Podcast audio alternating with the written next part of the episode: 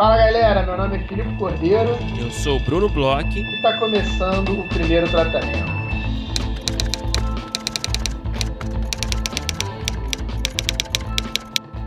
Fala, Brunão! Tudo bem?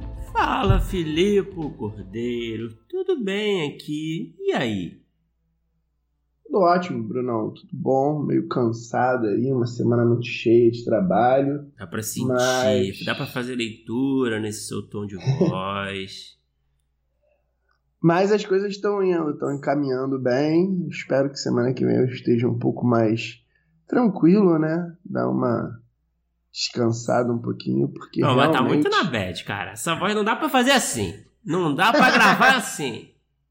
Eu quero ânimo. Pô, tô cansado, cara. Uma, uma hora, uma hora o cansaço chega, é, mas estou animado chega. aqui de, de te ouvir. Aliás, estou animado por um outro motivo, Brunão. Batemos todos os recordes das rodadas de negócio, tudo bem que é a terceira edição, mas temos os recordes de players, roteiristas e projetos, né, Brunão?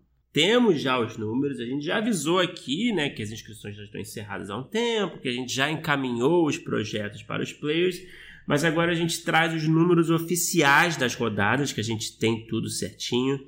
Foram 372 roteiristas, olha só, Filipe, que enviaram é. 635 projetos. Olha só, 635, mais de 500 projetos foram inscritos, enviados aí para as rodadas.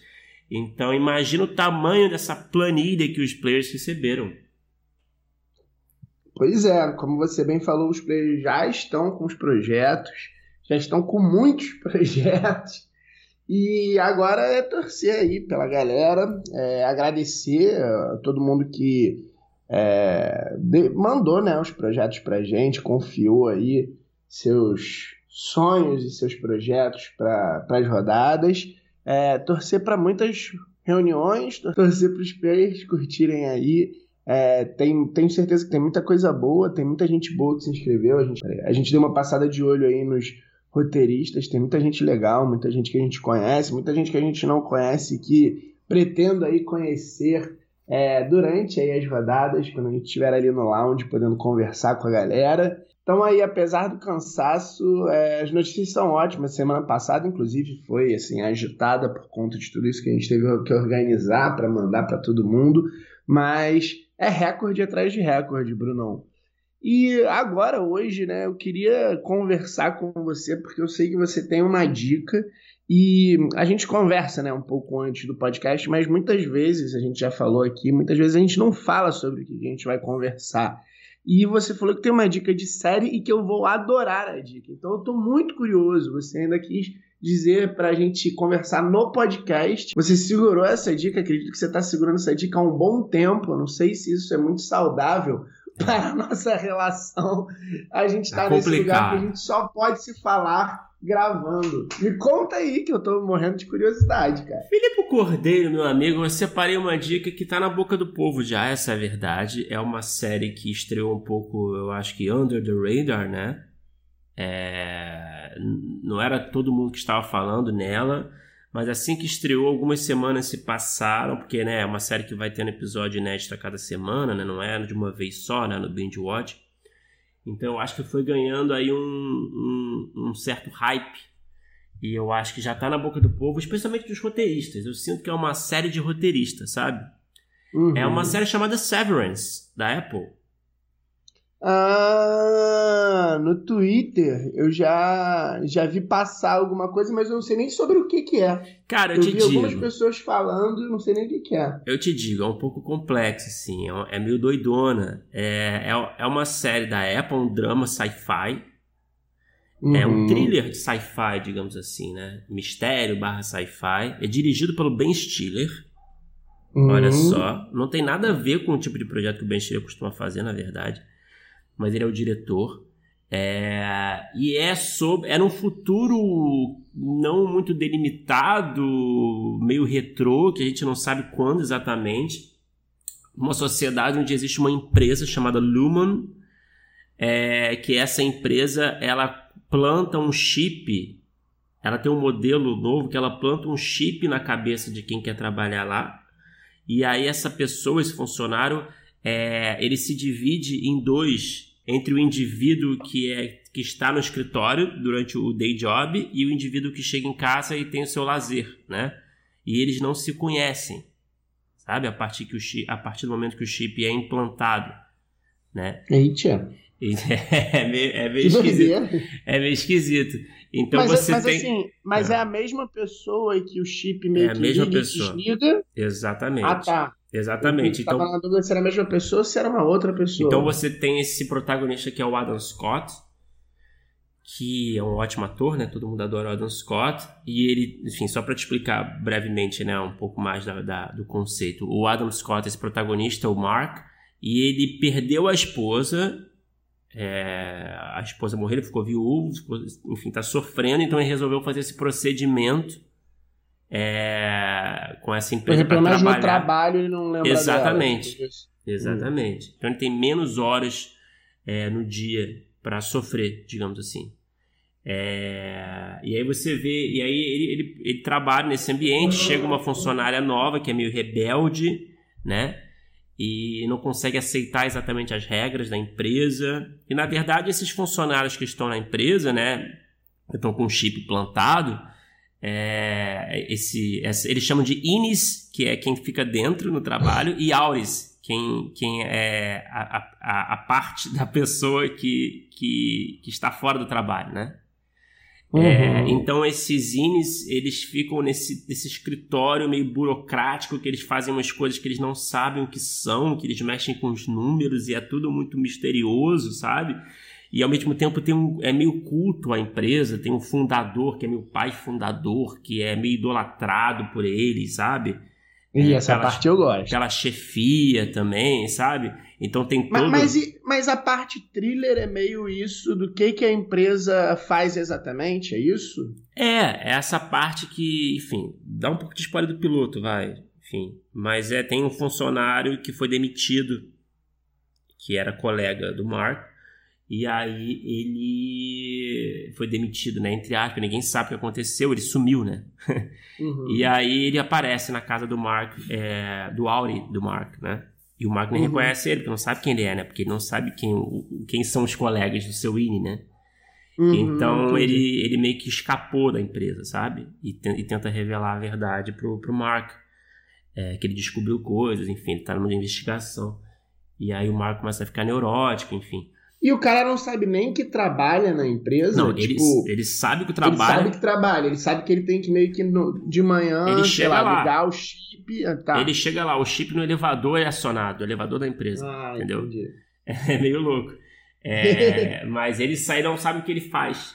Sacou? Se ele aparece, por exemplo, se ele se machuca no trabalho, se ele é meio torturado no trabalho, é, e os dedos dele ficam, sei lá, vermelhos sabe, a empresa avisa o Auri dele que ele sofreu um acidente, digamos assim, sabe? Caiu Entendi. alguma caixa, sabe? Tipo. Uhum. É, então é, é muito louco, assim. Eu acho que é um conceito muito diferente. É um sci-fi, assim, mais realista, digamos assim, né? Mais pé no chão, né? Entre muitas aspas, uhum. né? Que é, não é que era aquele sci-fi super futurístico, né? E é, intergaláctico, né? Um sci-fi um pouco mais pé é, no chão. Ou que mudou alguma coisa, tipo, improvável demais, né? É, total. Então é um sci-fi que foca ali, é, traz discussões é, sobre o capitalismo, sobre o ambiente de trabalho, sobre é, escritório, né? É, e ao mesmo tempo tem essa coisa do culto também, sabe? Que é um mistério que a gente vai aprendendo aos poucos, sabe? Você tem alguns flashes, imaginações e sonhos que você não sabe direito o que é, mas aos poucos a série vai dando umas migalhas também para ajudar a explicar, sabe?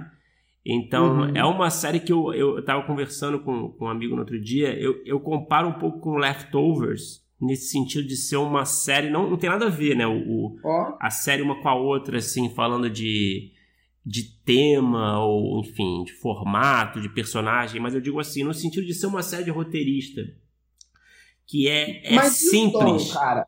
O tom, tipo, é, é meio Leftovers, porque assim, a gente pensa no Ben Stiller e no é, Adam Scott, a gente pensa um, um, certo humor e não necessariamente muito, assim, porque tem umas coisas que os dois fazem que é um humor meio melancólico, assim. Inclusive, eu é. gosto até daquele filme que ele dirige do Walter Mitty, sabe? Sei, sei, que claro. não é um, uma grande comédia e tal, e, e, mas ele tem uma, uma coisinha, assim, é, sei lá, mais esperançosa, às vezes um pouquinho de humor. E o Alan Scott, mesma coisa, ele tem personagens sei lá, desde, sei lá, Big Little Lies até Parks and Recreation. Como é que é o tom, assim? É, eu diria que é, um, é, um, é uma comédia meio dark, sabe? Uhum. É um thriller que tem essa pegada meio dark comedy, assim. Uhum, é, e, e, tem um elenco que o Christopher Walken faz também, a John, John Turturro faz, a Patrícia Arquette ou Rosana Arquette, eu sempre esqueço quem é quem, é quem mas uma delas faz. É, tem um elenco muito foda e eu acho que. Pô, é um, foda mesmo, é um não sabia que puta acerto. É um, não. não, sim, é, é, e é um puta acerto, cara, eu acho, assim. Eu tô, eu tô encantado, falta um. Acho que falta um episódio só para acabar a temporada no momento. É. E, cara, é muito bom, cara. É muito diferente, é muito fresco, sabe? Eu acho que é uma série que traz um frescor. E é muito simples, de certa forma. É um conceito sofisticado, mas a uhum. série tem uma execução muito simples, sabe? O, o, o, é engraçado, assim, o quanto de tempo que é gasto na série mostrando os personagens andando pelos corredores da empresa, sabe? Uhum. É muito engraçado, assim. É, é, é, é, Eu não sei nem o que achar dessas cenas, assim, que fica mostrando. É, é para mostrar um pouco mesmo desse, desse desgaste do dia a dia, de um, de um escritório, né? De certa forma, burocrático, né? Que aqueles corredores intermináveis, né? É enfim, eu acho muito fresco, cara. Eu super recomendo. Aí você vai adorar e vai trazer, vai trazer assim, um, um, uma opiniões positivas aqui. Nossa, eu vou te falar que realmente me, me pegou esse teu tua explicação, esse teu pitch da série. Acho que esse final de semana eu vou começar a ver. Eu tô, fiquei, fiquei muito curioso para falar a real. Não, é, porra, tu vai curtir, cara. Eu acho que é a melhor série que a Apple já fez até agora, na minha humilde opinião. Sabe? Sério? Eu acho que eu, acho. Você gosta de Morning Show, né? No primeiro, achei a, a primeira temporada. A primeira é muito boa, a segunda eu achei mais ou menos. Eu achei que não se sustentou exatamente a premissa da série na segunda, sabe?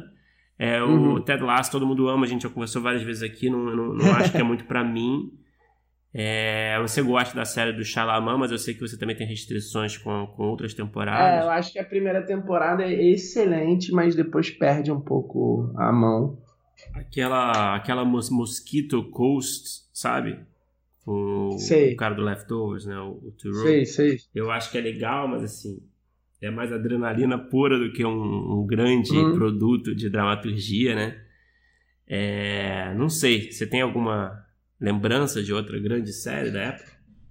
Não, é, é, eu acho que a que eu mais gostei assim, primeira temporada realmente é Servant, né? A gente já falou sobre Ted Lasso, que é essa queridinha aí que a gente tem nossas reservas. Eu acho que a, que a Apple ela ainda não acertou uma segunda temporada dessas séries, até pelas conversas que eu tenho com você. Então, assim, é, tô bem animado para assistir. É bom que já tá um pouco mais avançada, pelo que você falou e aí dá para dar uma maratonada e pegar esse último episódio aí quando lançar. Mas, mas aí, aí fica uma questão que eu acho que a gente. Eu nem, nem tava pensando antes, mas que tomara que mantenha o nível na segunda temporada. Eu acho que ainda falta aí. Talvez Ted Laço seja que tenha segunda temporada mais é, considerada, né? mais é, acertada da Apple até hoje. Eu, eu, sinto que as séries dão uma decaída aí. Até agora a gente não tem um grande exemplo, sei lá, de uma série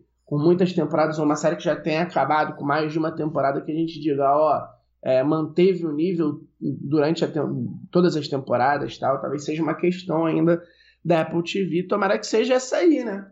É, não sei. Eu, eu sinto que o, os roteiristas, enfim, o, o, criador, os criadores parecem saber muito o que estão fazendo, sabe? Porque é um universo tão uhum. específico. É, e eu sei que é um projeto que ficou tanto tempo circulando é, para ser realizado e só foi realizado porque o Ben Stiller acreditou no projeto. É, uhum. Então, não sei. Eu acredito nesses caras, mas sei lá também, né? Eu acho que é um projeto difícil também, né, cara? De, de, de manter, de manter um thriller satisfatório e, e, preservar todo esses, esse ambiente misterioso, né? Não sei. Acho que vai ser interessante acompanhar mesmo. É isso, Brunão. Gostei da dica, vou assistir, venho aí nos próximos episódios dizer realmente é muito bom ou você tá louco da cabeça, Brunão. É, mas fiquei curioso, vou ver.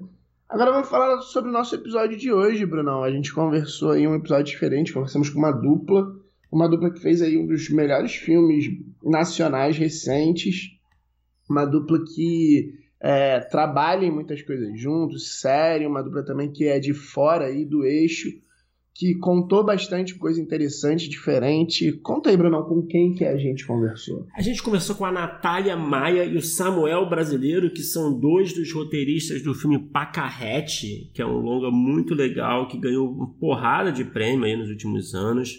Eles também foram roteiristas e co-criadores da série Lana e Carol, exibida no canal Futura, fizeram diversos curtas, é, muitas vezes colaborando juntos. Então a gente falou muito de como é essa, esse desenvolvimento colaborativo entre eles, entre mais pessoas. A gente falou muito também sobre cinema autoral, é, sobre fazer cinema é, fora do eixo Rio-São Paulo. Acho que teve um pouquinho de tudo, foi um papo muito legal, né, Felipe? Foi ótimo, vamos escutar aí que foi bom demais.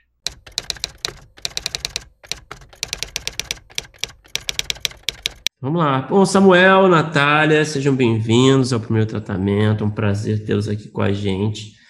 É, Para começar a nossa conversa, é, a gente estava dando uma olhada né, no, no, no na, na, bio né, do currículo de vocês e a gente viu, o que chamou a atenção da gente primeiro assim, foi que a quantidade de curta-metragens né, que vocês fizeram, né?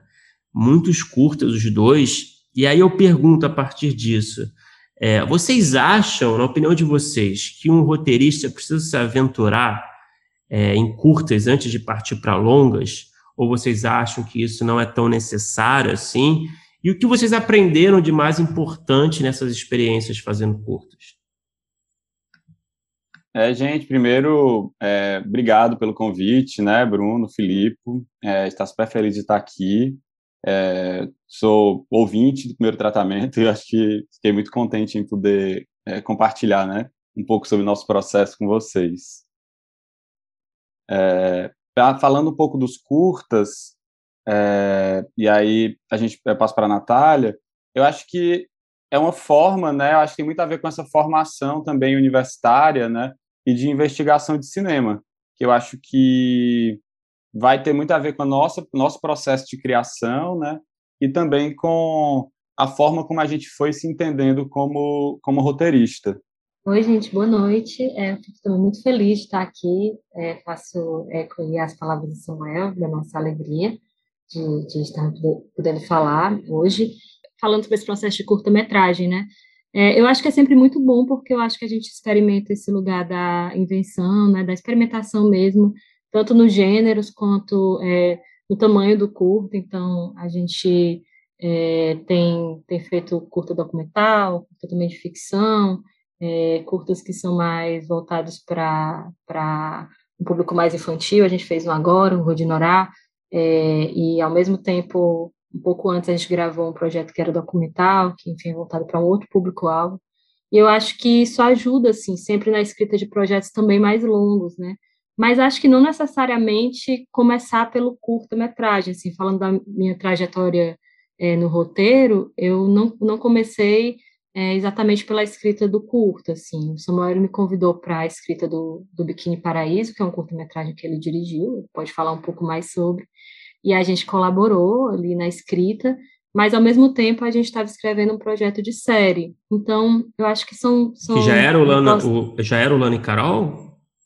Não, era um, um, projeto de série que a gente acabou é, parando mesmo no desenvolvimento dele, mas foi feito é, dentro do laboratório Porto Iracema das Artes, que é um laboratório é, voltado para é, desenvolvimento de projetos, assim. Na época do primeiro ano, que era em 2013, foi voltado para projetos de série de televisão, e o nome desse projeto chamava Os Herdeiros.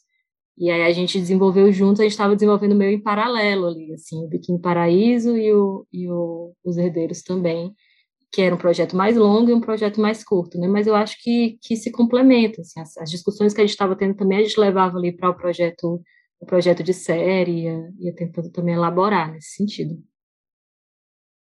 É, eu acho que só também puxando um pouco essa questão ainda do curta, eu, é, eu já tinha feito, né, dirigido alguns curtas, eu tinha dirigido Lição de Esqui, que foi um curta-metragem que eu fiz junto com Leonardo Moura Matheus, é, que a gente ganhou o Festival de Brasília, mas eu não tinha escrito o roteiro. É, apesar de ter um roteiro, foi um filme que ele foi muito improvisado também, tinha uma lógica de improviso muito forte junto dos atores, mas o roteiro escrito tinha escrito, sido escrito pelo Léo. É, eu já tinha feito outros trabalhos, mas com o Biquíni Paraíso, que eu e a Natália escrevemos, é, foi um trabalho que a gente foi investigando um pouco mais, uma narrativa um pouco mais clássica, assim, mas muito pautada ainda nos diálogos, que era uma coisa que também estava interessando a gente, e nessa relação com os espaços. E aí, quando a gente foi desenvolver essa série, né, que a gente tá, foi em 2013, como a Natália falou, a gente teve consultoria com muitas pessoas, é, inclusive com o produtor do Le Revenant, foi um momento muito especial, assim. E a gente, ao mesmo tempo, estava é, experimentando, que eu acho que o curta, ele é um lugar muito interessante para você, ele é uma linguagem própria, né, mas ele também é um lugar muito interessante para você experimentar linguagens, né, pelo formato. E a gente também estava descobrindo com as séries um pensamento de estrutura, que aí eu acho que foi talvez é, onde a gente foi ao entender os projetos maiores, né? Os projetos que eram um pouco mais que eram mais longos, a gente foi entendendo ainda mais a importância da estrutura. Então, com curto, acho que a gente é, vai tentando também buscar essas experimentações de linguagem e quando a gente se depara com esses projetos mais longos, a gente vai descobrindo a importância também de estudar, de investigar, né? E de passar um tempo trabalhando essa estrutura. Eu acho que esse trabalho de série, apesar da série não ter sido filmada, ela foi semifinalista do NetLab TV na época, é, mas não chegou a ser filmada. É, mas é, nos trouxe esse pensamento também de pensar estrutura, de pensar pesquisa, de entender um pouco mais algumas dessas questões. Então, acho que o curta, eu acho que ele é um espaço importante, né? É, e uma coisa que a Natália também tem pensado muito sobre isso é de ter um espaço, você como roteirista também, é não ter o roteiro só no papel, né? Mas você também ter esse, esse material filmado, né? Ver as, essas palavras filmadas, né? Porque não a, a gente escreve as palavras para serem filmadas, né? Eu acho que o curto é um espaço muito rico, né? Para isso. Perfeito. É, eu queria perguntar sobre essa parceria de vocês. É, além né, do, do filme né, recente do Pacarrete, que estourou aí, eu acho que as pessoas devem estar tá vendo, conhecendo, etc. Você já tem, já tem uma parceria de bastante tempo, até pela resposta que vocês falaram aí, e já fizeram séries juntas, a parceria, além de escrita, também tem se estende para a direção. Eu queria saber, primeiro, como é que começou essa parceria e se foi é, dirigindo ou escrevendo? Eu, eu sou formada, na verdade, em comunicação social, é, me formei em 2012 e, enfim, é, no, durante o curso eu já escrevia, né? É, eu e o Samuel, assim, a gente, a gente é sócio também, é, da mesma produtora, e, e ele já, já dirigia, já fazia é, projetos, já fazia é, curta-metragem, é, mas aí a nossa parceria mesmo de escrita, ela começa com esse curta-metragem que é o Biquíni Paraíso, que foi o TCC do Samuel na Universidade de Cinema e Audiovisual, na Universidade Federal. E aí ele estava escrevendo o roteiro e a gente começou, começou a conversar sobre a história. É, tinha muito uma, coisa do filme tratar de um, um encontro, assim, o personagem protagonista é um homem, né, assim, e ele tá, enfim, numa praia, que era a casa de praia dos pais do Samuel, é, mas tem um encontro amoroso desse, desse homem dessa mulher, então a gente também, é, foi um convite também um pouco para trazer essa outra perspectiva, né, porque por mais que o protagonista é, seja esse protagonista masculino ali, ele e tem esse olhar também um pouco sobre o mundo, sobre os espaços, a gente queria falar muito da relação, então é, esse convite veio nesse lugar. A gente estava, como eu falei, né, em paralelo também nesse processo de desenvolvimento da, de uma série, né, que era Os Herdeiros. Então, a gente também, junto com a produtora Clara Bastos, é, estávamos os três ali é, nesse processo de consultoria, enfim, desenvolvendo esse outro projeto. E, e a partir daí a gente começou também a escrever junto, né? Assim, a gente se viu também é, com, com, gostos parecidos, referências parecidas e querendo colaborar assim num processo que, que, enfim, se estende até hoje, né? A gente tem muitos trabalhos que a gente fez e faz juntos, né? Até por causa da produtora também. É, Mas é isso, assim, e aí eu acho que com isso também vem, vem as muitas possibilidades e desafios dessa escrita também coletiva, assim, conjunta, que, que a gente sempre está redescobrindo, né? Eu acho que a cada novo projeto a gente vai redescobrindo também outras dinâmicas e, e outras formas de trabalhar é, em duplo, com mais pessoas, que foi o caso de Pacarrete, né? No Pacarrete foi, foi eu, Samuel, o André Araújo o Alain Berton, que também dirigiu o filme. E ainda tem também essa parceria da direção, que eu acho que o Samuel também pode falar um pouco mais sobre como é que ele, como é que ele vê isso, como é que a gente é, a gente organiza, né, as nossas dinâmicas de trabalho coletivo. Vocês se conheceram na produtora? Não, na verdade a gente se conheceu na, na universidade. Nós dividimos trabalho e vida, na verdade. Né? Uhum. É, somos companheiros. E, mas eu acho que a gente se conheceu nessa. É, a gente primeiro se conheceu, mas depois a gente foi, como a Natália falou, entendendo é, esses caminhos, né? Essas, essas estradas foram naturalmente se, é, se cruzando. E eu sou formado em cinema pela UFC na primeira turma é, de cinema da UFC. Então, muito do que eu fiz foi dentro do âmbito universitário também, no início, né? Assim, então, o próprio lição de esqui eu fiz na, quando eu estava na faculdade, o Animal Sonhado, que é uma longa-metragem que estreou em Tiradentes, também foi na faculdade, o próprio Biquíni Paraíso. Então, acho que esse ambiente universitário ele foi muito favorável para a criação. Mas eu acho que minha formação como roteirista se deu nesses trabalhos que a gente estava desenvolvendo juntos. É, então, tanto no laboratório do Porto Iracema, quanto nos erros, né, erros e acertos em projetos que a gente ia desenvolvendo, quanto nos estudos que a gente faz né, para é, esses estudos de estrutura, de escrita de cena. Então, eu acho que isso também é, fez com que a gente estabelecesse ali uma, uma forma, né, ou uma linha de pensamento que fosse próxima para a gente conseguir escrever quando a gente escreve junto, né? Porque, obviamente, quando os projetos que cada um tem, né, individual, que estão desenvolvendo, vão seguindo tons e referências específicas. Mas é como se a gente tentasse chegar numa, numa síntese possível, né, é, dessas visões, respeitando as visões, mas evidenciando um pouco as diferenças de cada um, né, ou seja, é, na facilidade do que cada um tem mais para fazer, ou nas referências que cada um tem, que serve para mais, mais para um projeto do que para outro, né? Então, os projetos que a gente vai desenvolvendo juntos, juntos têm um pouco esse caráter, assim. E aí, só estendendo essa questão sobre a, é, sobre a direção, acho que isso também vai para a direção, né? Numa tentativa também de construir um, um, processo mais colaborativo, tanto de escrita quanto é, no set, e entendendo também é, esse lugar da dupla, né? No caso desses projetos que são que nós estamos fazendo de dupla, como lugar em que são duas vozes, né? Que estão falando também sobre o filme, sem tentar é, necessariamente ter uma voz que fale mais do que a outra, né? E isso também muda um pouco as dinâmicas de set, ou as dinâmicas também de relação que a gente estabelece no período de, de desenvolvimento. Mas eu acho que para o nosso processo tem sido muito enriquecedor, porque acaba que a gente tem sempre, já tem sempre um outro olhar sobre aquilo que a gente está é, que a gente está escrevendo, né? E é um olhar que a gente confia, né? Também que a gente confia que está dentro de um, de um processo, né? Que está caminhando para o mesmo lado, independente da, das divergências ou opiniões que a gente vai ter por algum detalhe de alguma cena. Né? É, eu queria que vocês falassem um pouco do Lana e Carol, é, para quem não conhece ou para quem conhece também o, esse projeto, né? Como que ele surgiu? Qual, qual, qual foi a origem desse projeto? É, o Lana e Carol, acho que foi outra grande é, escola, né? É, para a gente, assim foi uma é uma série, né, uma série adolescente de três episódios de 26 minutos que a gente escreveu no edital de TVs públicas, um edital super importante que sofreu inclusive represálias, né, na edição anterior é, por parte é, do governo federal, é, porque ele propunha uma é, uma descentralização do orçamento, né, de produção de, de séries de televisão para outras regiões, a gente está aqui no Ceará, e principalmente tinha um caráter de, for, de formar também, de profissionalizar né, é, produtoras, roteiristas, né, diretores, dentro desse formato.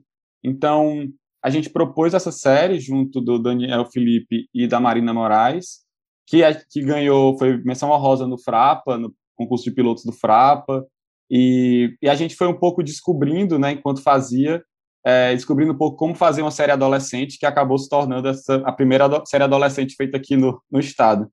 E é interessante porque esse projeto é um projeto feito em 2016, filmado em 2017, lançado em 2019.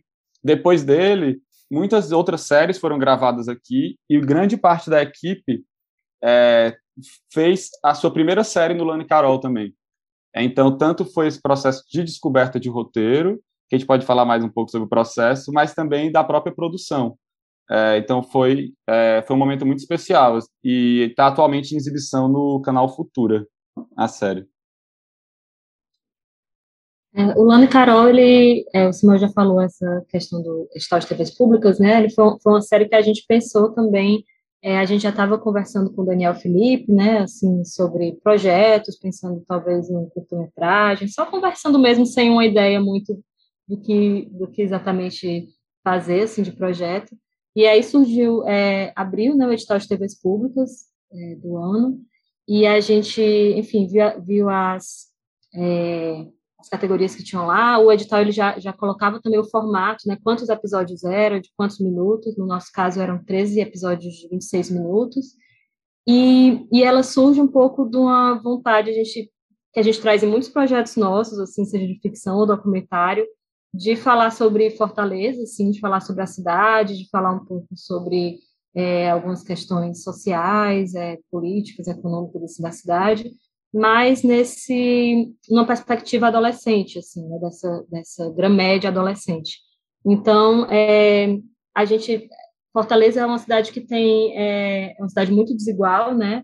É, desigual economicamente e que é, em, em, muitos bairros você tem é, comunidades que são é, muito pobres perto de é, prédios muito ricos, muito luxuosos, assim, na mesma rua você tem essa desigualdade, né, assim, visualmente muito palpável.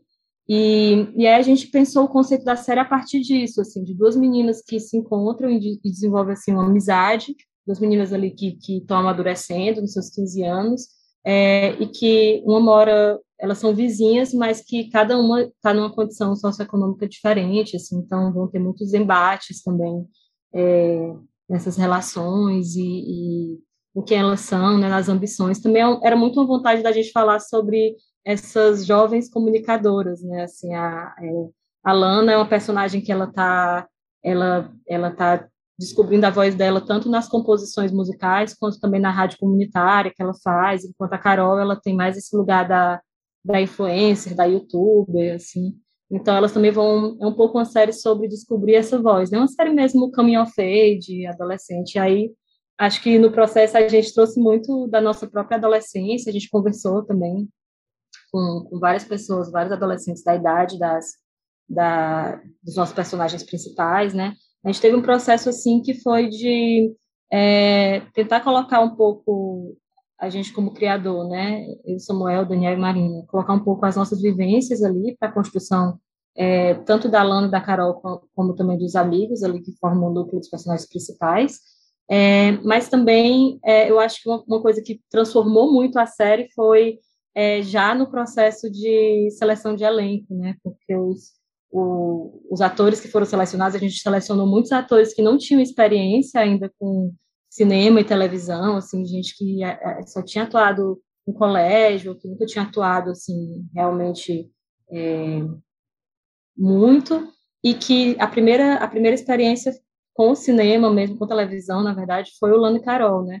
E eu acho que é, também os atores trouxeram muito de si para os personagens, e a gente reescreveu muita coisa em cima disso. Assim. Então, foi um processo de escrita vivo, assim, porque também foi, a gente foi fazendo as revisões dos roteiros já nesse processo de, de pré-produção, né, de seleção de casting, trazendo um pouco também é, dos próprios atores, do que eles falavam, e também do, do, do que a gente é, fazia ali de proposição na, na sala de ensaio para os roteiros também. Então, é, foi mais ou menos assim que se deu, assim, então foi, a gente fez a sala de roteiro, mas depois é, ainda teve processo de, de reescrita ali, nesse momento de pré-produção e de produção também, assim, foi uma coisa meio é, que, que durou bastante, assim, esse, esse desenvolvimento que durou junto mesmo com o tempo de pré e de, de, de produção. Eu acho só também para completar, assim, tem uma questão do, do Lani Carol, né, que essa sala a gente alugou uma sala, né? Alugou uma sala do escritório de uma, uma produtora de uma, amiga nossa para ficar lá, né?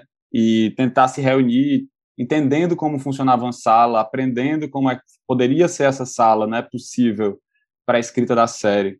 Então foi também um, foi um processo de jogo muito forte, assim, de jogo de dramaturgia, né? Da gente tentar descobrir metodologias e foi um processo, quando eu digo também de aprendizado, porque eu acho que é isso, é, é escrevendo mesmo, né? Não tem muito segredo, né? É realmente escrevendo e criando projetos que a gente vai construindo é, o nosso olhar sobre a dramaturgia, né? Então a gente está aqui no Ceará, a gente não tem nenhum grande player aqui, né? Dentro do estado, né? Então como pensar essa série adolescente dentro da nossa realidade? Né? Então a gente fica super feliz quando a gente vê que está passando no canal Futura, a gente depois descobriu no YouTube que tinha um fan trailer da série feito por uma criança, é, que a, a, série vai chegando ainda assim é, em algumas pessoas e a gente vai entendendo que a que essa, essa questão singular, particular da nossa cidade, né, e da vivência dessas personagens que a gente foi criando, elas reverberam, né, de alguma maneira, assim. Então, foi, foi um processo realmente, o Lando Carol, acho que é, para mim, né, eu acho que é uma, é quase um, uma resposta assim do que a gente tem que continuar criando os projetos, né? escrevendo os projetos nos editais, desenvolvendo, porque a partir desses projetos a gente vai entendendo os nossos próximos projetos, né? O que é que a gente quer melhorar, o que é que a gente aprendeu nesse processo. Então, é um pouco, acho que ele se encontra um pouco dentro desse lugar, assim. É, só é, que eu lembrei agora também de uma coisa que a você acabou de falar, é que é, é isso, foi, foi um processo mesmo de aprendizado, assim, a sala. A gente também errou bastante, tem coisas que a gente, no momento de, de produção, ou, mesmo na pré, assim, a gente ia percebendo, nossa, a gente devia ter desenvolvido mais essa etapa, ou, é, assim, voltando para trás, a gente devia ter tido mais tempo de desenvolvimento na sala mesmo, mas eram coisas que a gente estava entendendo, assim, e, e, a gente tinha um, um prazo corrido, né, e a gente queria entregar tudo também é, exatamente no prazo e, e, fazer tudo o melhor possível. Mas é isso também, a gente foi descobrindo à medida que a gente foi fazendo, assim, porque por mais que a gente tivesse desenvolvido uma, uma série antes, como eu falei nesse laboratório, era uma minissérie de quatro episódios, assim, a escrita dos episódios que a gente tinha feito era, era bem menor.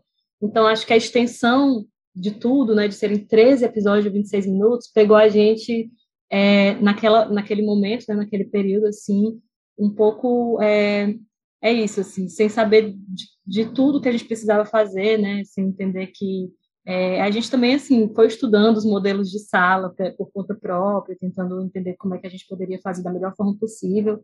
A gente entendeu no nosso processo que é, a gente precisava fazer uma aposta muito grande nos personagens, né, que foi uma coisa que a gente demorou bastante tempo, e continuou trabalhando, assim, outros textos para além do que a gente tinha feito na sala porque no final das contas era uma série de personagens, né, dessa, principalmente das duas, assim, da Lana e da Carol, e que é isso, assim, é como a gente fez esses roteiros há muito tempo e, e gravou, a gente às vezes fica pensando, ah, a gente poderia ter investido mais nesse ponto, ter é, problematizado mais algumas questões, mas são também esses aprendizados mesmo, né, a gente, uma coisa que o Samuel falou e que eu fiquei pensando, né, também não foi só uma, uma formação que, para a gente, ali, aquele momento do Lano e Carol, mas também acho que para a equipe toda, assim, essa coisa da, das trocas, da gente conversando sobre, sobre o processo, da gente também, é, enfim, fazer acontecer mesmo esse projeto é, tão grande para a gente. Assim. Então, é, foi isso. E aí a gente acompanhou tanto, é, eu e Samuel acompanhamos do,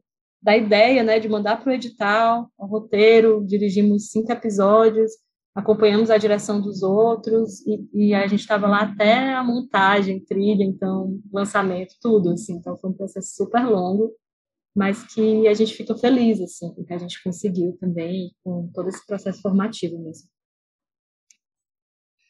Falando em processos, eu queria saber é, como é que eu acho que a gente pode partir do Lani Carol e aí talvez até entrar já um pouco no Pacarrete. Eu queria saber como é que é o processo de escrita de vocês, essa escrita a quatro mãos, ou duas mãos, né? Porque cada um usa uma mão para escrever, mas é, como, é que, como é que funciona para vocês assim é, é, o processo mesmo? Vocês é, costumam ter para cada projeto uma forma diferente de fazer, ou vocês dois juntos têm meio que um caminho que normalmente vocês seguem, vocês sentam e conversam e dividem tudo é, durante o processo inteiro de escrita, é, vai, vai para um, o outro lê, vai e volta o texto. Como é que funciona assim? É, é, já abrindo, sei lá, começando a escrever as ideias, depois abrindo o roteiro, essa dinâmica entre vocês? Eu acho que dá, é possível pensar, responder essa pergunta. Acho que nem tanto de todos, é, quanto assim, cada projeto um processo diferente, mas eu acho que talvez em cada etapa do projeto, né? Dos projetos. Eu acho que primeiro a gente, nos projetos que a gente escreve juntos, né? A gente escreve é, juntos no sentido de a gente normalmente divide os projetos, né? O projeto, é, a escrita do roteiro normalmente a gente divide é, e cada um escreve uma parte do roteiro e a gente junta, é, junta e revisa juntos, assim. É, mas isso só é possível, só foi possível porque a gente discute muito os projetos antes de escrever, né? Então, é, as bases do, dos projetos elas são estabelecidas de maneira discutida, né? Então, quando a gente vai escrever, a gente vai escrever esse nosso esse é, né, essa estrutura do roteiro ela já foi discutida, né? Então acaba que a gente consegue manter um, um certo equilíbrio, né, entre as partes na medida do possível, claro, é, para essa revisão final. Mas o que eu acho que, em termos de processo, o que a gente tem entendido, é, posso falar também é, por mim, mas pensando no processo coletivo, é que uma coisa que a gente percebeu é que é muito importante anotar as ideias. Primeira coisa. Anotar as ideias, seja onde, onde for. E aí a gente já um, já um tempo começou a mandar por e-mail as ideias, né? É, a gente, eu lembro de um vídeo, tem um vídeo desses do Oscar, dava É bom que vocês, desculpa te interromper, mas é bom que é. vocês, por exemplo, eu tenho, eu tenho um número do Rio e de São Paulo, eu fico mandando para mim no meu do Zap para o meu Zap umas ideias que surgem assim para eu não perder. É bom que pelo menos vocês têm um ou outro para mandar assim, uma é. ideia solta do nada. Né? É, cara, o Felipe do passado, é, o Felipe do futuro vendo o Felipe do passado. Mas assim, a gente tem. Eu lembro de ver o vídeo da, da do Varney, que ela falando que ela bate fotos e anota e ela manda por e-mail para ela mesma, assim, com um código. Aí, a partir desse vídeo, a gente começou a fazer isso. E tem ajudado muito, assim, porque a gente, a gente chama da nossa gaveta de projetos. Então, a gente, às vezes, vai na gaveta para ver o que tem, né? É, e então anotar essas ideias. Mas mais do que anotar, lembrar o que a gente tem feito muito um trabalho é a gente gosta dessa ideia, Gosta. Então vamos estruturá-la. Tá? Então vamos pensar um storyline, uma sinopse curta, né? para a gente ter um pouco essa ideia, para fazer uma primeira prova dessa ideia. Então acho que esse processo que a gente vem fazendo é, coletivo de discussão, né, da ideia até a estruturação dessa ideia, ajuda muito no nosso processo de escrita. E acaba que a gente divide esse roteiro. É, é, a gente tem muito essa, é, assim, a gente tem muitas ideias mesmo que às vezes não dão em nada, que às vezes são, é isso, que sem saída, ou às vezes é uma ideia que poderia virar uma história, mas que a gente acaba gostando do personagem, às vezes é só uma situação mesmo, assim, uma coisa que aconteceu agora, o, o curto da gente que está, o último curto que a gente fez, né, que está rodando agora, que estreou Tiradentes, é, foi, foram duas ideias que a gente tinha tido ideias é, diferentes, momentos da vida diferentes, assim, mas que tinham permanecido com a gente, que o, o Samuel tinha pensado num, numa história de um menino que queria mudar o nome da rua, era só isso, assim, que, que tinha da ideia, e eu tinha pensado numa história sobre é, os atletas de karatê que, que às vezes é, pedem dinheiro, tentam arrecadar dinheiro para os campeonatos. E a gente juntou essas duas ideias. E, e pensando assim na personagem da Dinorá, né, que é a personagem que dá nome ao filme. Então tem isso às vezes, às vezes não é uma, uma coisa só, às vezes a ideia também gera um personagem, assim, é, ou alguma coisa de tom, de clima que a gente gosta ali, mas é, a gente parte disso, a gente normalmente escreve uma, uma storyline, um perfil de personagem também, e, e uma escaleta, que aí a gente conversa muito, discute, discute muito na, na, fase da escaleta, a gente é, normalmente levanta juntos, e, e aí, a partir dessa escaleta que a gente consegue fazer as divisões, né? E quando são pro, projetos mais longos, que, é, enfim, longas metragens ou projetos de série, aí a gente faz também subdivisões para a gente conseguir fazer essas trocas depois e não ficar um, um grande é, um texto muito grande, a gente consiga fazer também essas revisões juntos. Então, tem esses processos, às vezes dá, dá certo, às vezes não dá, às vezes um levanta mais coisa e o outro revisa e a gente depois é, se reúne, né? Mas eu acho que tem sempre essa, isso que o Samuel falou de, de ir colocando um pouco já à prova, assim, as questões, assim, né? se, isso funciona, se não funciona, se o personagem está muito plano, ou se é isso, se essa ideia realmente ela, ela rende um longa-metragem, se não é mais, funcionaria melhor e seria mais potente se fosse um curta. Eu acho que a gente, a gente vem pensando nisso, mas é uma coisa que, que eu tenho gostado muito de fazer para os, para os projetos, tanto os projetos que eu, que eu desenvolvo junto com o Samuel, quanto outros projetos também pessoais que eu faço sozinha, é, é um investimento mesmo nos perfis de personagens, assim, porque é uma coisa que eu adoro fazer, gosto muito, assim, é, nem tudo entra né, na história, nem tudo vai, vai de fato, é, nem tudo que a gente constrói no perfil vai entrar, mas é, eu acho que ali a gente consegue descobrir muita coisa, é, também trazer, é isso, elementos de, de pessoas próximas ou, ou questões que às vezes a gente se angustia e colocar ali e tentar é isso, assim, acho que, que é um espaço que, que eu acho que tem sido cada vez mais interessante de explorar esses perfis de personagem, também é, possibilidade de estrutura, assim, mesmo dentro da estrutura clássica, a gente às vezes vai testando, assim, é, é, como organizar, né, o projeto, a gente usava muito o método, o método das sequências, né, o sequence approach, a gente ainda usa bastante, mas a gente tem tentado também é, outros métodos para estruturar o, o filme tentar não engessar também, né, nesses métodos que a gente sabe que às vezes a gente acaba caindo nessa, assim, querer que, que fique tudo muito equilibrado, né, numa certa métrica, e a gente também tem se questionado sobre isso, mas o grande questionamento que a gente sempre faz, mesmo quando a gente já está avançado no projeto, é também voltar atrás e perguntar, se perguntar a nossa relação com o tema, né, assim, por que, que a gente quer contar essa história, o que que engajou a gente ali no primeiro momento, né? Então a gente sempre fica se questionando assim para conseguir fazer as reescritas e para conseguir estar é, tá junto mesmo com o projeto, né? Acho que isso é, é uma coisa que, que a gente sempre faz. Eu acho que também uma coisa que é importante nesse trabalho de dupla, né, é você entender também como é que cada um é, também se completa, né, se complementa, assim. Eu acho que é um pouco como pensar personagens, né. Você não, se você tiver dois personagens que têm a, a mesma função, né, que fazem literalmente a mesma coisa, que desejam sempre as mesmas coisas, a narrativa não anda, né? Então você tem que é, ter contrastes, né? E eu acho que esses contrastes a gente vai entendendo no nosso processo, né? Assim, a Natália escreve muito bem perfil de personagem, né? Tem um olhar muito forte também para a estrutura. Eu já gosto às vezes de escrever, sair escrevendo, assim. Então acabo levantando mais coisa que precisa de mais revisão depois, né? Então são processos que são que se complementam. Então acho que esse, o trabalho em dupla, né?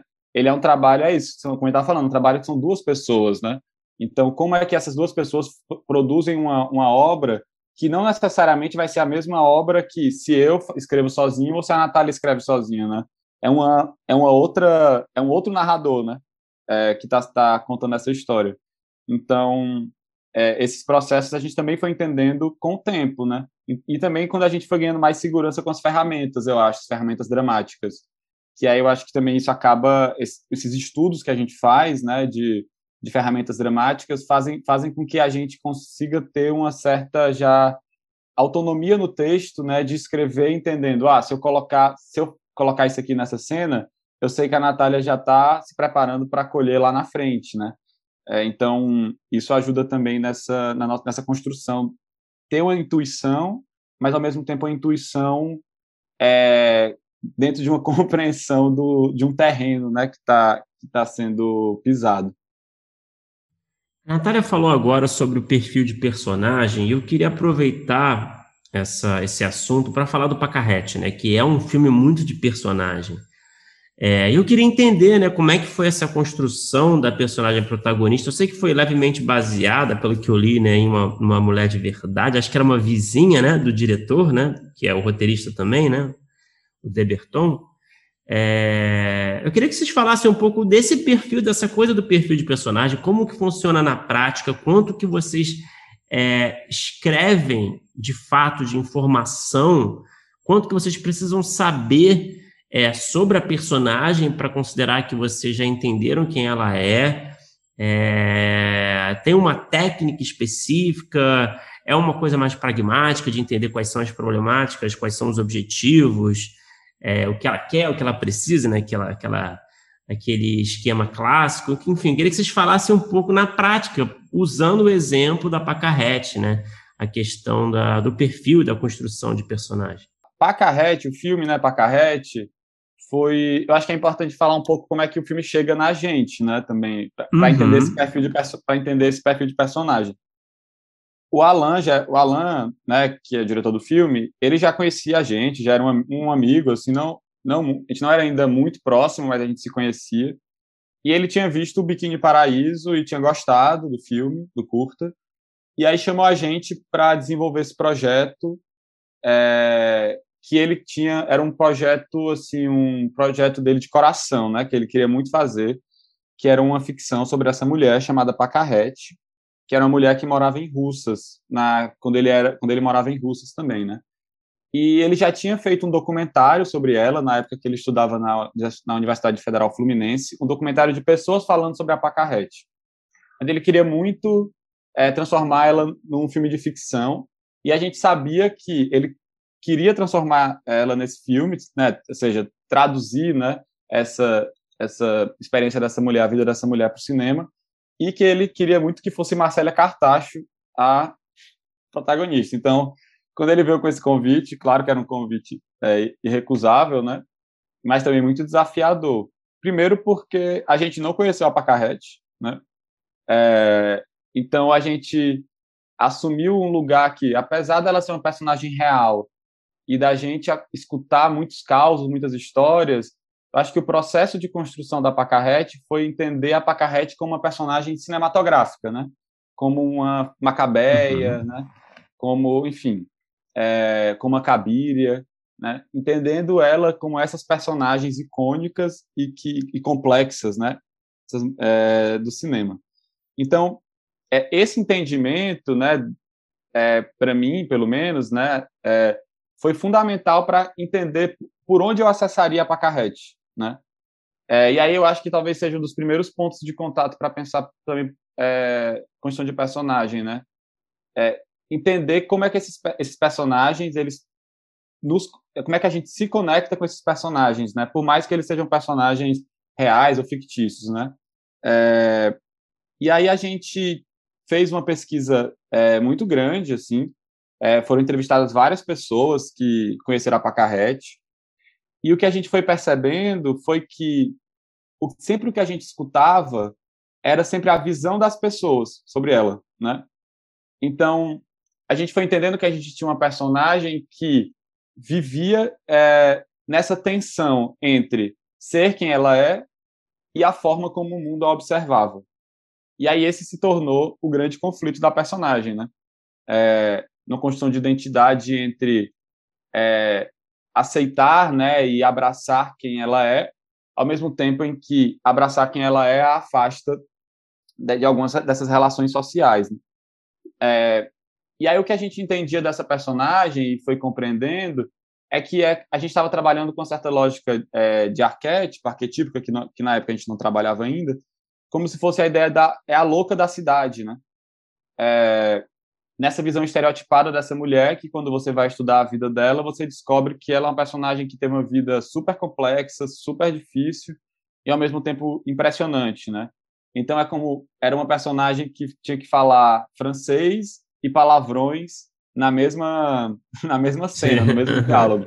Então é uma personagem que ela era extremos, né? 8 ou 80. É, então, o nosso processo de construção da personagem foi muito de entender e de pesquisar sobre ela entendendo que não existiam pesquisas formais sobre ela, né? Então, nessa, quase nessa memória oral, e também a partir muito das memórias do Alain. Né? Então, essa nossa é essa pacarrete do cinema, apesar de muitas pessoas identificarem ela, reconhecerem a pacarrete, quem a conheceu, ela é uma pacarrete que foi, que existe, que é real no presente do filme. É, então, a gente não tentou necessariamente é, representar a pacarrete real, né? Mas torná-la real para o filme. Eu acho que isso fez com que é, o Alan também tivesse uma liberdade né, de construção junto dos atores, né, é, na preparação e tudo mais. Mas só para é, concluir essa parte da Pacarrete, dizer que era pensar essa personagem, foi um processo de pensar essa personagem nos seus conflitos internos, que eram conflitos muito complexos e de vidas pregressas, de traumas, coisas que não aparecem no filme, né, mas que é, tornavam ela quem ela era. Ao mesmo tempo, essa personagem que estava sempre externalizando os seus conflitos. Então, ela estava sempre falando, estava sempre expulsando as pessoas da calçada, né? É, então, a gente foi um pouco tentando entender como fazer essa personagem que, ao mesmo tempo em que é muito frágil, é muito forte, é muito bruta, mas é muito, é muito doce, né? Então, era uma personagem muito contraditória e que a gente, na verdade, foi compreender mesmo ela, pelo que eu lembro, assim, do processo, quando a gente foi escrever as cenas dela, né? Quando a gente começou a escrever o roteiro. Porque antes do roteiro, a gente ainda estava nesse lugar da pacarrete imaginada. Quando a gente foi para o roteiro, foi que a gente foi entendendo como dosar essa personagem, né? Como colocar essas informações e esses tons diferentes que habitavam é, essa mulher, né? Então foi um processo de muita reescrita, né? Foi um processo de muita reescrita para encontrar é, essa personagem. Durou mais ou menos quanto tempo depois que vocês começaram a, a abrir roteiro? Assim? Vocês fizeram muitas, é, muitos tratamentos? Como é que foi esse, esse tempo assim e quantos tratamentos de escrita? Eu acho que durou, é, Simão pode me corrigir, mas durou é, pelo menos dois anos, né, a escrita, porque Foi, a, gente, é, a gente é, começou, o Alan, ele, ele convidou eu e Samuel, assim, no processo, antes do, do filme ser, é, ter um edital, assim, ele, ele queria muito, tinha muito desejo de fazer esse filme, então ele nos convidou para escrever uma primeira versão, pensar na primeira possibilidade de história para poder mandar para os editais, e aí é, um desses editais foi, foi o edital que, que o filme ganhou, o BO. É, e aí, depois que o filme foi aprovado, é, a gente, é, o André Araújo também entrou na equipe para escrever, é, e a gente também teve uma consultoria da Eleonora. E, e aí é isso, assim, teve essas, essas trocas é, que, que se modificaram, né? A gente, a gente fez, acho que pelo menos, assim, uns três tratamentos do, do roteiro depois desse, desse período. Então, a gente teve um, um um roteiro que foi enviado para o edital, então já tinha conversado sobre argumentos, sobre possibilidades de caminho, que é muito diferente do filme, assim, muito diferente do caminho que o filme tomou depois. É, e, e aí a gente tem essas outras versões que a gente fez já com a equipe que, que é a equipe de roteiristas, né, do filme. É, e aí só só é, que eu, eu fui lembrando assim também do Simão falando sobre a personagem, sobre esse processo de pesquisa, que tem uma coisa que é, é importante também na construção da, da, personagem, né? A gente tinha esse, todo esse cuidado também, porque era um personagem real, assim, o Alan também sempre frisava, assim, uma, um cuidado que a gente tinha que ter e uma, uma, certa vontade também de, de conseguir trazer essa personagem que era tão importante na memória dele, né? Tanto que ele já tinha feito um curta-metragem sobre, assim, então... É, uma das coisas da pesquisa que a gente também tinha eram, eram alguns desenhos que o, que o Alan pediu para fazer, que ele, ele tinha, assim, da Pacarrete, então a gente conseguia, e música também, assim, a gente tinha umas playlists que fazia, então a gente tinha tanto esse lugar visual, assim, que acho que na escrita de cena é, a gente trazia isso também, de como a Pacarrete se vestia, de como ela se maquiava também, com cores muito vivas, o chapéu com flores, tudo isso que vai, vai vir também na a direção de arte vai ali é, trazer à vida, né? Mas a gente já tinha um pouco isso por, por causa dos desenhos é, e as músicas também, né? Que vem no filme, mas que também colocavam certa ideia de clima, do que a Pacarrete ouvia, o que ela gostava. É, enfim, acho que que isso também era super importante, e, e uma outra coisa era a relação ali dessas três mulheres na casa, né, porque a Pacarrete cuida da irmã, a Chiquinha, e tem também é, uma outra pessoa que habita a casa Pacarrete, a Maria, né, que trabalha lá, que é empregada doméstica da casa, é, e que elas têm uma relação meio tensa, assim, mas que também é afetiva, assim. Eu acho que todas as relações do filme é essa essa tensão e, e distensão, né? Assim, acho que tem uma é, ela é uma personagem que está sempre colocando um pouco essa tensão em jogo e, e de alguma forma não dá para é, fica esse elemento de surpresa, né? O que, que vai acontecer depois, porque ela é uma personagem que ela é surpreendente, assim, ela está quebrando as expectativas que a gente não sabe o que, que ela vai fazer, mas eu acho que é, é assim que a gente consegue é, mostrar essa complexidade mesmo, né, que já vinha na própria na própria personagem, assim, esse, o fato dela ser uma bailarina clássica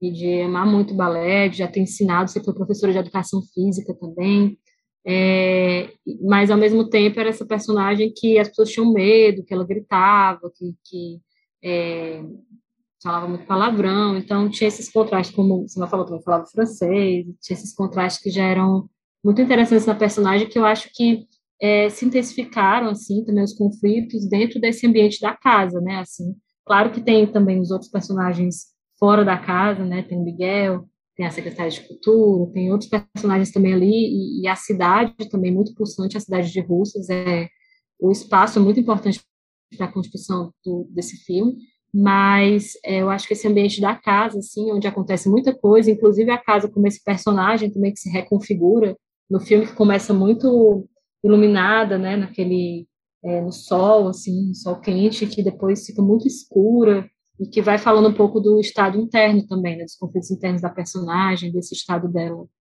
é, durante o filme. Então, é, só porque eu lembrei um pouco disso quando vocês falaram da criação de, de perfil de personagem, porque realmente é um filme muito pautado na personagem, né? Mas a gente, para encontrar também essas relações e, e, a história, a gente demorou um pouco nesse processo para ir achando o filme, né? Assim, foi, o filme realmente foi mudando bastante. Mas, Natália, também é, é um filme muito é, de personagem, mas eu lembro que a gente também é, o filme ele só foi funcionar, né, quando a gente conseguiu encontrar qual era a história, né, dessa personagem. Porque eu lembro que a gente tinha tinha uma época que a gente tinha muito perfil de personagem, mas a gente não tinha a história, né? E aí quando a gente é, conseguiu encontrar né, essa estrutura, foi que a personagem também foi aparecendo mais.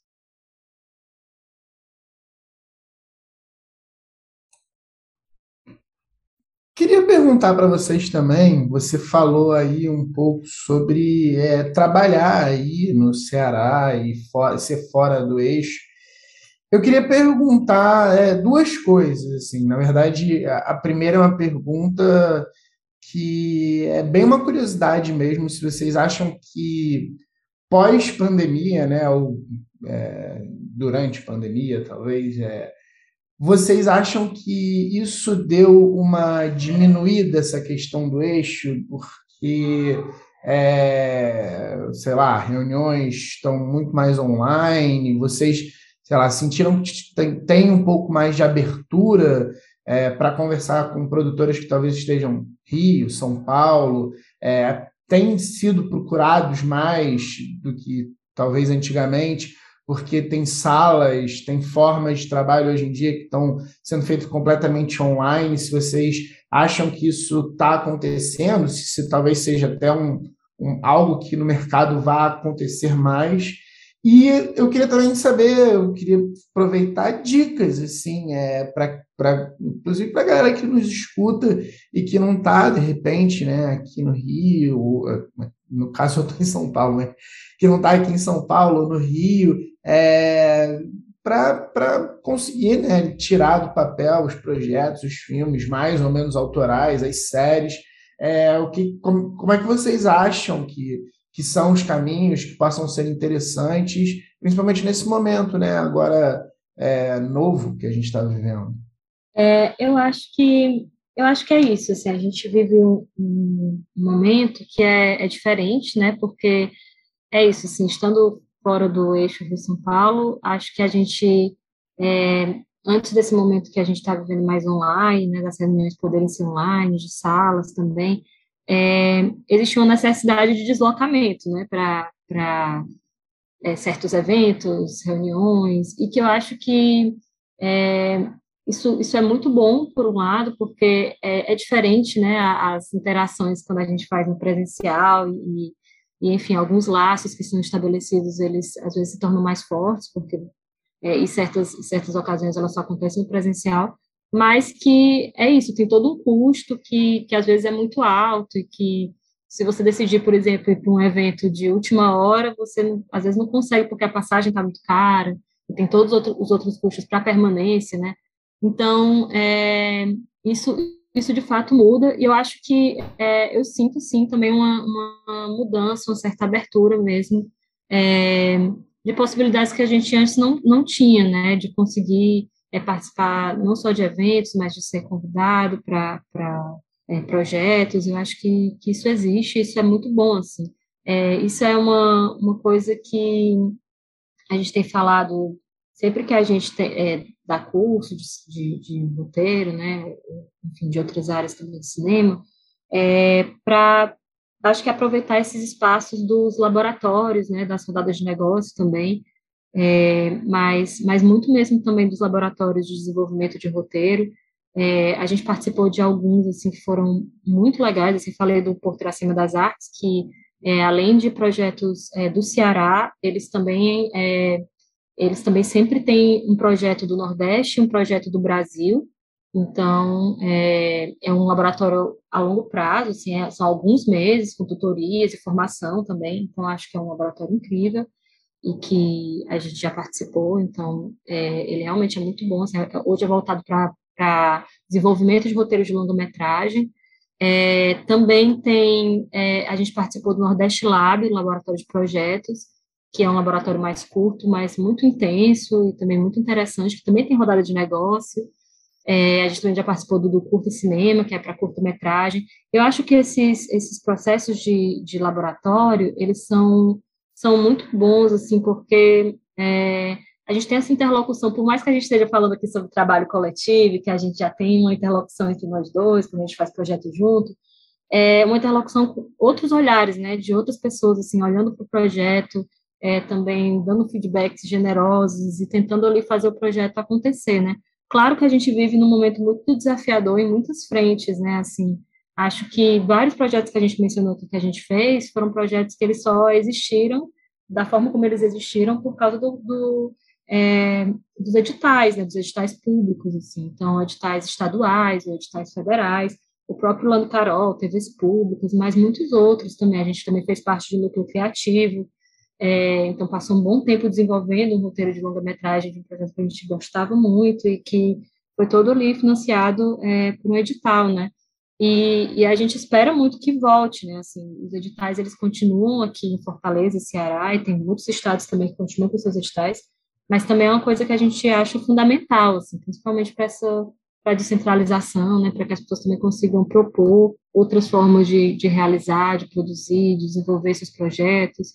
É, existe também uma autonomia é, que esses, esses é, editais eles promovem, o processo de formação, né, que a gente falou bastante, que é fundamental, assim, que, que, que volte, né, que volte da forma como era, até mais, assim, mas acho que uma, a, a, o que eu diria assim, de dica que a gente tenta sempre fazer é, é continuar com essas, pegar essas ideias da, da gaveta né, e, e desenvolvendo. Né? A gente tem ideias em muitos níveis diferentes, ideias que estão já super desenvolvidas, com Bíblia, com roteiro, ideias que estão ali super embrionárias, mas é entendendo é, esse monte de, de laboratório, esse monte de oportunidade e, e, e espaços possíveis é, para mandar essas ideias, né? Porque essas ideias não, esses projetos já, porque tem que desenvolver em, projeto, né? As ideias, mas ver o tamanho disso e, e tentar mandar, assim, porque às vezes dá certo e, e, você consegue fazer pontes ali muito preciosas, né? Assim,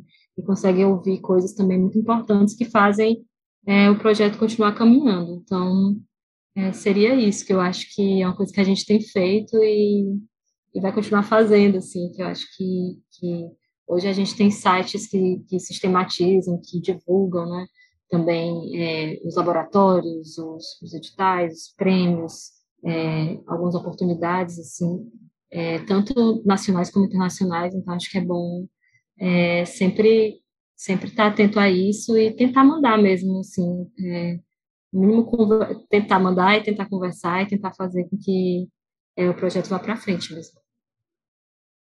Eu acho que é, eu concordo totalmente, assim, eu acho que essa, esse momento é, de trabalho é, à distância, né, esse uso maior de, é, dessa possibilidade do virtual, com certeza abriu algumas, algumas oportunidades, né, algumas chances e tipo outras conversas também é, que estavam sendo, né, que possibilitaram, né, enfim, é, outras os projetos seguirem para alguns caminhos ou alguns convites, né, para desenvolvimento de projetos também. Então acho que isso mostra, né, que não necessariamente é, a escrita precisa estar localizada, né, geograficamente localizada, assim, mas que é um trabalho que pode ser pensado distribuído no Brasil todo. Isso não é um problema só do Brasil, né? A gente sabe dos Estados Unidos, né, também. Existe uma concentração muito forte em Los Angeles, né, em Nova York, dependendo do, do que você quiser fazer, né? Mas Los Angeles, então se você quer ser roteirista, você vai ter que se mudar para Los Angeles, né? É, não é uma questão só do Brasil. Mas eu acho que sim, possibilitou sim, e eu acho que é uma, uma questão para você também, como roteirista, é, quem está fora do eixo, né, também tirar um pouco proveito desse momento, né, assim, em que é, as pessoas também estão um pouco mais com essa disponibilidade de fazer esses encontros virtuais. Mas, ao mesmo tempo, eu acho que esse momento que veio, ele também trouxe uma... ele retomou uma concentração maior, de novo, da, do orçamento, né? No, é, no eixo. Então, isso também, apesar de ter essas aberturas, também tem esses novos desafios, né? É, já que temos menos editais, né? Já que o processo de descentralização do orçamento público também está é, mais complicado. Então, dificulta né, a gente também produzir né, por aqui. Então, eu acho que é um pouco esses dois lados. Né? Tem essa abertura que é real, é fato, né? mas, ao mesmo tempo, eu acho que tem esses outros desafios também. E o que eu acho, assim, pensando a gente que está aqui no Ceará ou está em outros estados também, o que eu sinto dentro do trabalho como roteirista é que a gente tem que fazer um trabalho que é de roteirista para ser contratado como roteirista, né? Ou seja, ter os projetos, ter o portfólio de roteiro, né? Buscar é, as produtoras, né? Os chefes de sala para é, também é, encontrar os caminhos, né? De entradas é, nos trabalhos. Mas ao mesmo tempo é muito importante a gente ter um conhecimento de produção para que a gente consiga viabilizar os projetos que a gente também está escrevendo, né? Porque é, como, eu, como a gente falou no começo, né, a gente escreve para que seja filmado. É, então, é, é, muito importante é, um pensamento de que, para escrever, é importante você compreender como é que o cinema opera. Né? Então, como conseguir também financiamento, como é, produzir um trabalho, como distribuir esse trabalho, né? Porque é, ser somente roteirista, é, talvez faça com que você é, tenha muitos roteiros, mas tenha pouco, poucos trabalhos filmados. Então, acho que existe essa, essa expertise, esse jogo de tentar é, também é, buscar né, um pouco essa, esse aprendizado. E eu acho que, e, e aos poucos, né, é, quer queira, quer não, é o que vai se buscar também de muitos roteiristas, né? Se a gente fosse espelhar na experiência americana, né? Que são roteiristas produtores, né? Então acho que é, é um pouco dentro desse lugar, eu acho que a gente tem que é, também é, se entender, se encontrar, né? nesse lugar de entender da dramaturgia, entender a dramaturgia clássica, estudar os roteiros, estudar os filmes, as séries, mas ao mesmo tempo ter muita consciência, muito conhecimento de como funciona é, o audiovisual, para que a gente possa também ter uma autonomia é, naquilo que a gente está propondo né, para que a gente possa trabalhar para outras pessoas, mas também que a gente possa é, criar, né, e desenvolver e produzir as nossas próprias ideias. Eu acho que se pudesse falar uma coisa assim para outras pessoas, eu acho que seria um pouco é, um pouco isso também. Ah, perfeito, gente. Para terminar, a gente tem nosso bloco final, que a gente faz as mesmas perguntas para todo mundo, né? Então vamos lá. É, vocês podem responder aí, alternar, enfim, É, quer dizer, vocês dois vão responder, logicamente, né? Mas, enfim, vocês resolvem a ordem. É, vamos lá. Qual é o melhor roteiro que você, Samuel, e você, Natália, já escreveram na opinião de vocês? Pode ser qualquer formato, qualquer gênero, pode ter sido produzido, pode não ter sido produzido, vale tudo. É, Vamos ver se vocês eu... concordam, né? é, pois é, tem essa. É sempre difícil, né? Diz, é, dizer assim, né? É, o melhor, porque também não tem como ter distanciamento das coisas. Mas eu pensando sobre isso, até porque eu já sabia que vocês também iam, iam perguntar, né? É, eu acho que um roteiro que eu gosto muito, que a gente escreveu, foi o roteiro do Biquíni Paraíso, que é o curta do meu TCC.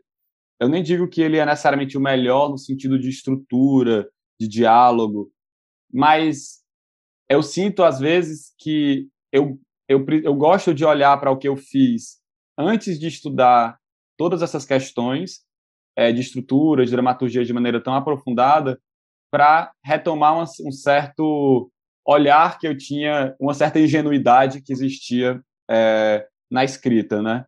É, eu acho que como um processo de, de não se engessar, né? Nessa, nesse processo. Então é um roteiro que eu gosto muito e é, é, às vezes é um caminho que eu, que eu pretendo retomar, né, é, dentro dos trabalhos que eu estou fazendo. Então, acho que talvez o melhor não seja o, o, que, o que já que vai vir, né, mas talvez algo que eu hoje veja nesse roteiro passado.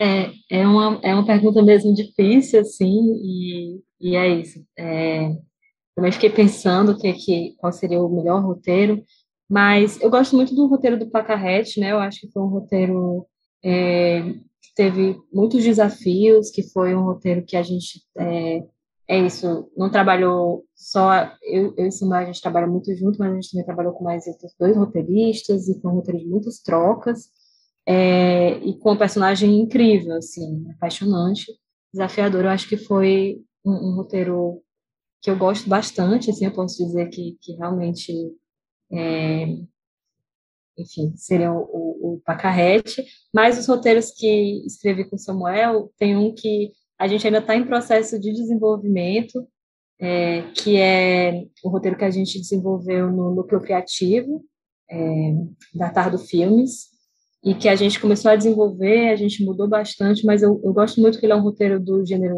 horror, e ele tem toda uma questão de das heranças ancestrais também, de uma relação é, entre mãe e filho, uma relação familiar e de e um pouco da, da de uma discussão assim sobre religião e ciência que eu acho que que me instiga bastante assim. Eu fiz minha pesquisa de mestrado sobre pensando muito a figura do fantasma então é um filme que que ajuda a pensar um pouco sobre isso assim que me instiga nesse lugar. Então, não é um roteiro que está escrito ainda, de um roteiro tentei pensar assim, no roteiro que está escrito, já é um roteiro que ainda é, vai ser reescrito, vai, a gente está ainda no processo de fez o argumento, tá, vai escrever, mas eu acho que gosto muito assim, das questões que a gente trabalha nesse roteiro, então diria ele também.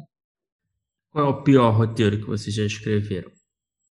É, eu acho que para mim o pior roteiro que eu já escrevi é, teve um roteiro que eu escrevi na, no início da, da faculdade que era para ser como se fosse o meu primeiro curta de ficção na faculdade, que realmente era muito muito ruim, muito ruim mesmo, assim, que era uma história de um chama, era chamava o Canto da Sereia, igual a, igual a, a série que foi depois, eu acho.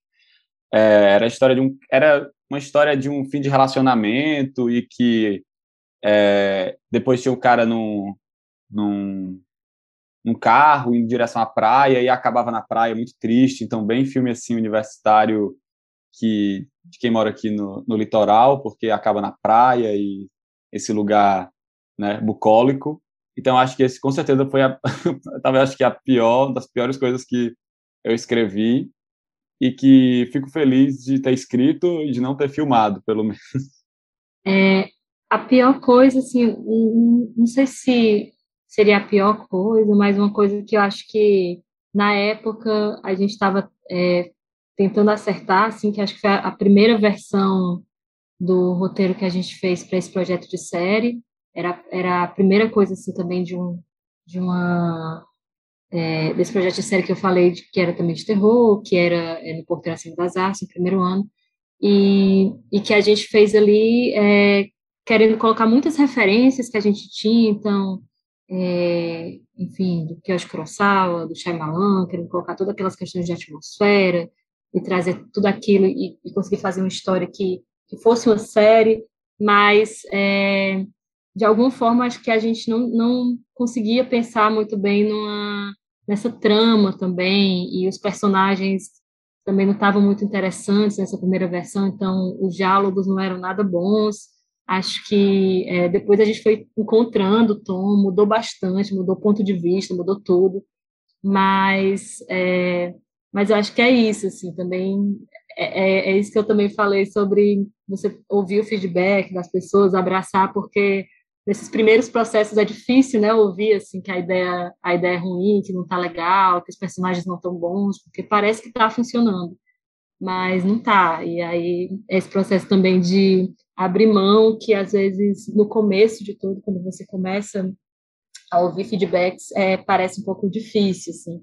Mas, mas é isso também, que bom que a gente mudou e que, e que teve coragem ali de reestruturar e, e, de, e de admitir que certas coisas não estavam boas mesmo.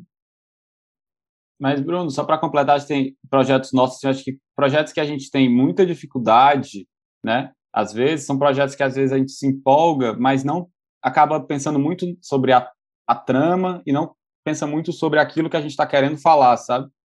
Aí eu acho que tende, às vezes, a gente desenvolver ideias que a gente percebe lá na frente que realmente não, entendeu? Ou precisa voltar uhum. muito tempo atrás, assim. Então, acho que acho que é uma boa forma da gente identificar, às vezes, é, esses, esses, projetos, assim, desconfiar desses, dos projetos, assim. acho que também é um processo de amadurecimento, né?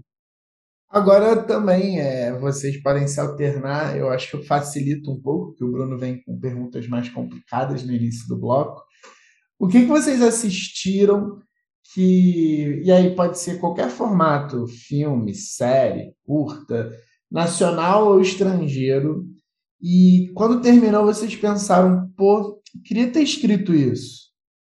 É, de filme, acho que para falar também da, diferentes instâncias, assim, acho que de filme brasileiro tem é, tem um filme que eu acho muito impactante, assim, que acaba que eu acho que a gente também não fala muito de roteiro, né, quando a gente pensa no cinema novo, é, mas que é o São Bernardo, do Leon Rismo, que é uma adaptação do Graciliano Ramos, e eu acho muito impressionante o trabalho de adaptação, né, de tradução do livro, para a construção desse personagem, que é basicamente o sangue negro é basicamente a mesma coisa, sabe, do, do, do São Bernardo.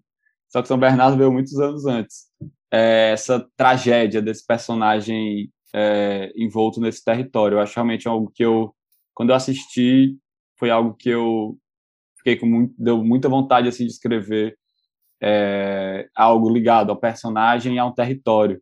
Mas falando de, de obras estrangeiras, eu acho que é, também, acho que pensando séries, né, para a gente pensar em outro formato, eu, enfim, talvez a coisa, a série assim que eu queria realmente ter, nossa, eu queria ter escrito, pensado, né, numa coisa assim, seria uma série como The Wire, assim, uma série de muitos personagens, de muita pesquisa e ao mesmo tempo que tem uma trama, parece que a gente está acompanhando a vida daquelas pessoas, assim. Então acho aquele trabalho do, enfim, do Ed Burns, do David Simons, muito, muito, muito forte. Esse é algo que eu queria ter escrito.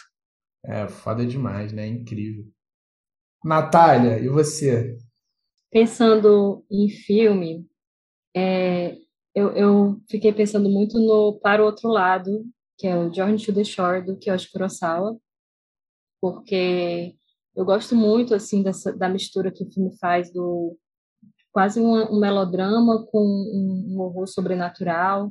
E eu acho que é um filme que sempre que eu reassisto, assim, eu acho muito impressionante, assim, tanto o roteiro do filme mesmo, é, que, que às vezes é, é, isso, consegue dar medo, mas que é muito afetivo, assim.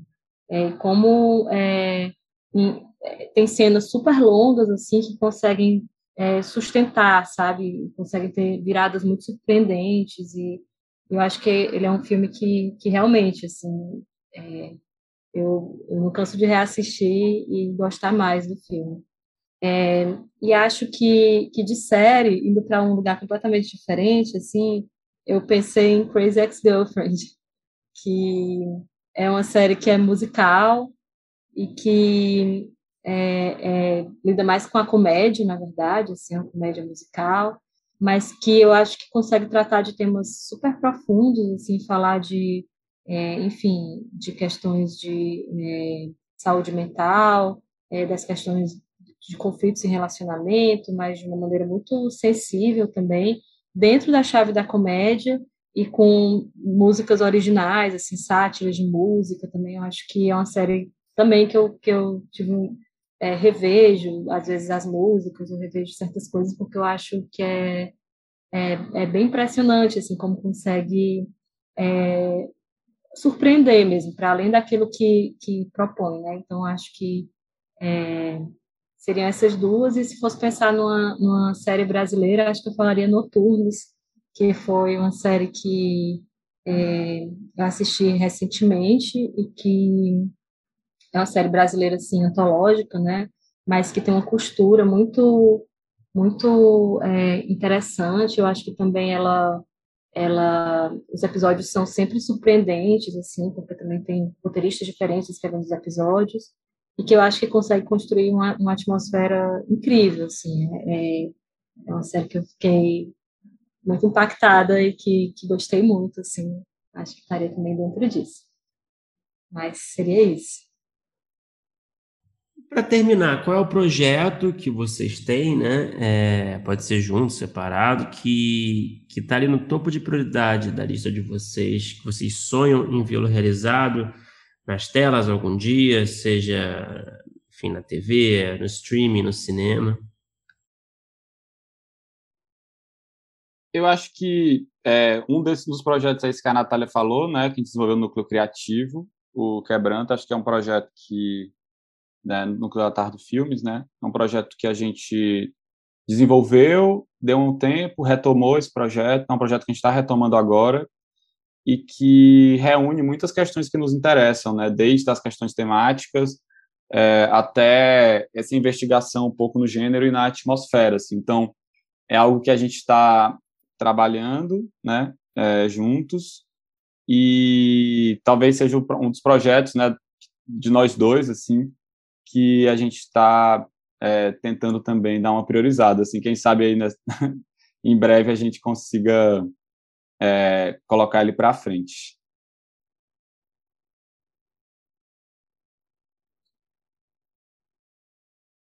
É, eu queria muito ver realizado, né, sonho ver realizado.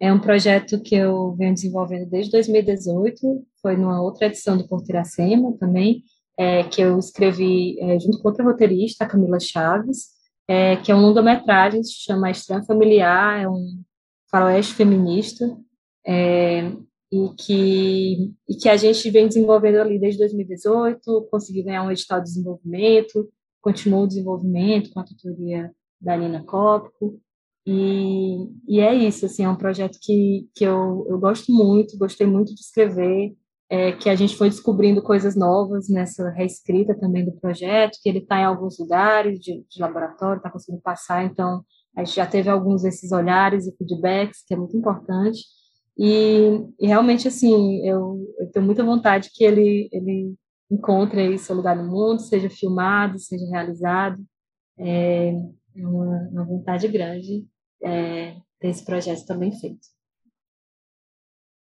Bom, maravilha, pessoal. Muito obrigado pela conversa, foi ótimo. A gente que agradece. Foi, enfim, muito bom é, conhecê-los, conversar com vocês aqui nesse, aqui no, no podcast. Assim, te agradece demais também. Obrigada, gente. A gente ficou super feliz assim de ser recebida aqui no podcast. Foi ótimo mesmo a conversa. E obrigada demais.